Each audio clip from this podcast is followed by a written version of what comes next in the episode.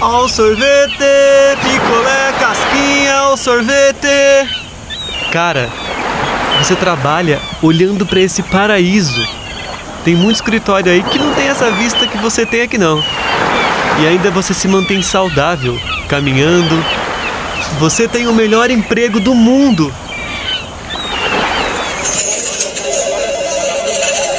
Cara, eu amo o jeito que você vê a vida, que você exalta as coisas boas. Eu aprendo muito com você. Eu tenho sorte de trabalhar com você nesse escritório. Olga do céu! Você emagreceu, hein, mulher? Nossa senhora! Dona Neide, a senhora deixa esse lugar tão limpinho e cheiroso. A senhora faz a diferença nesse lugar. Eu imagino como deve ser sua casa. Um brinco. Ô tio, dá um real? Só se você me der um abraço. Você tem um brilho no olhar imenso, cara. Nunca perca esse brilho. Não dê ouvido para as pessoas más. Sonha que você vai alcançar teu sonho. Hum.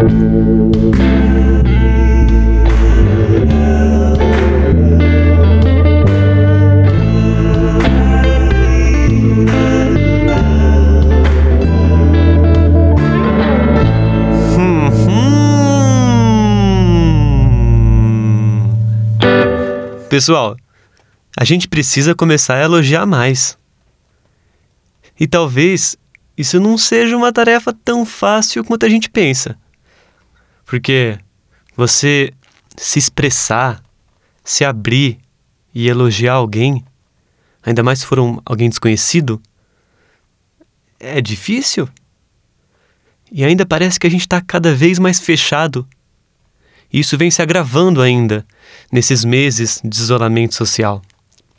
Hoje em dia, é mais comum escutar reclamações do que elogio. Se aquilo tá bom, é o famoso não fez mais que obrigação. Agora, se aquilo não atende às expectativas, a pessoa faz questão de reclamar, de ir na página de, de avaliação lá do site e fazer um comentário. Agora, ir no site e fazer um comentário positivo, aí parece que já dá muito trabalho, né?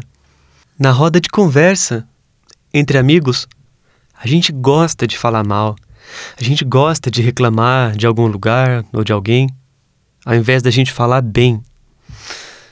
E isso acaba sendo tóxico para nós mesmos. Eu falo disso num, episódio no Poder da Palavra. Eu falo sobre isso. E eu vou dar um exemplo. É, eu trabalho dando plantão, ambulatório, e a gente vê, né, a gente vê os colegas que trabalham comigo.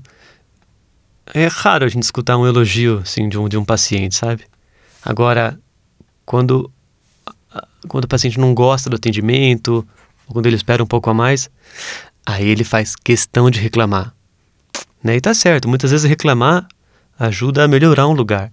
Agora, a gente tem que começar a exercer mais a prática do elogio.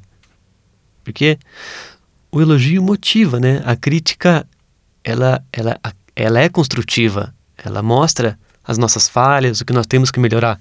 Agora, o elogio é um combustível, né? O, o elogio nos dá, nos dá vontade de, de fazer aquilo. Quando você elogia alguém, ou melhor, quando alguém te elogia, o seu cérebro libera cargas de dopamina, de serotonina, que são neurotransmissores relacionados ao prazer. Então isso cria empatia com aquela pessoa, te conecta com ela. E assim, quanto mais pessoas você elogiar, maior vai ser o seu grupo de amizade, de contatos do bem, né, de contatos honestos. Faz bem para você e para a pessoa elogiada. Todo mundo sai ganhando com isso. Só cuidado para não exagerar no elogio e acabar parecendo que você está puxando o saco. O elogio tem que vir do coração, tem que ser sutil. E uma outra coisa muito importante: elogie antes de criticar. Assim, a pessoa consegue sentir que você que, vo, que você zela por ela. Assim ela vai escutar a sua crítica e tem grandes chances dela aplicar aquilo e melhorar com a sua crítica. É, vou dar um exemplo. Eu falei isso pensando às vezes quando eu vou gravar música, né, e a, a, a pessoa do estúdio me manda a mix, né, da, da gravação, você sempre escuta as coisas, você quer mudar alguma coisa, né, aumentar uma guitarra, adicionar um instrumento. Mas se você sair só falando as coisas que você quer mudar, as coisas que você não gostou, é o que eu falei, não cria conexão com a pessoa. Agora, se antes você elogiar, fala, putz, isso aqui tá muito massa, nossa, olha esse trecho, meu, você mandou muito bem. E agora eu vou te passar uns pontos que eu não curti tanto. Pronto.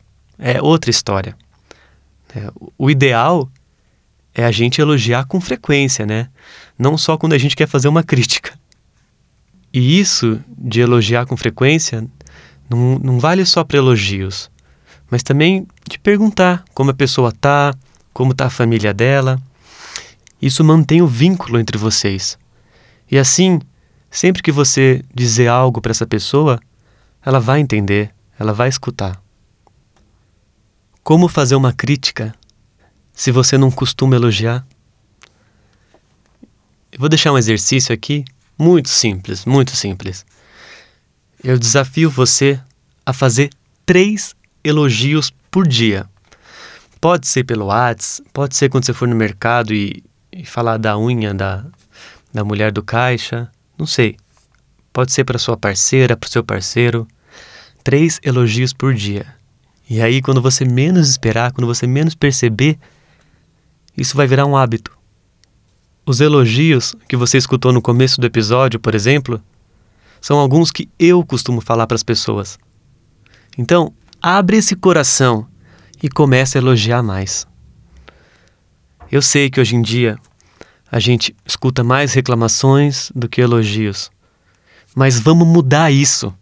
Vamos somar nesse grupo de gente que se esforça para que o novo normal seja elogios.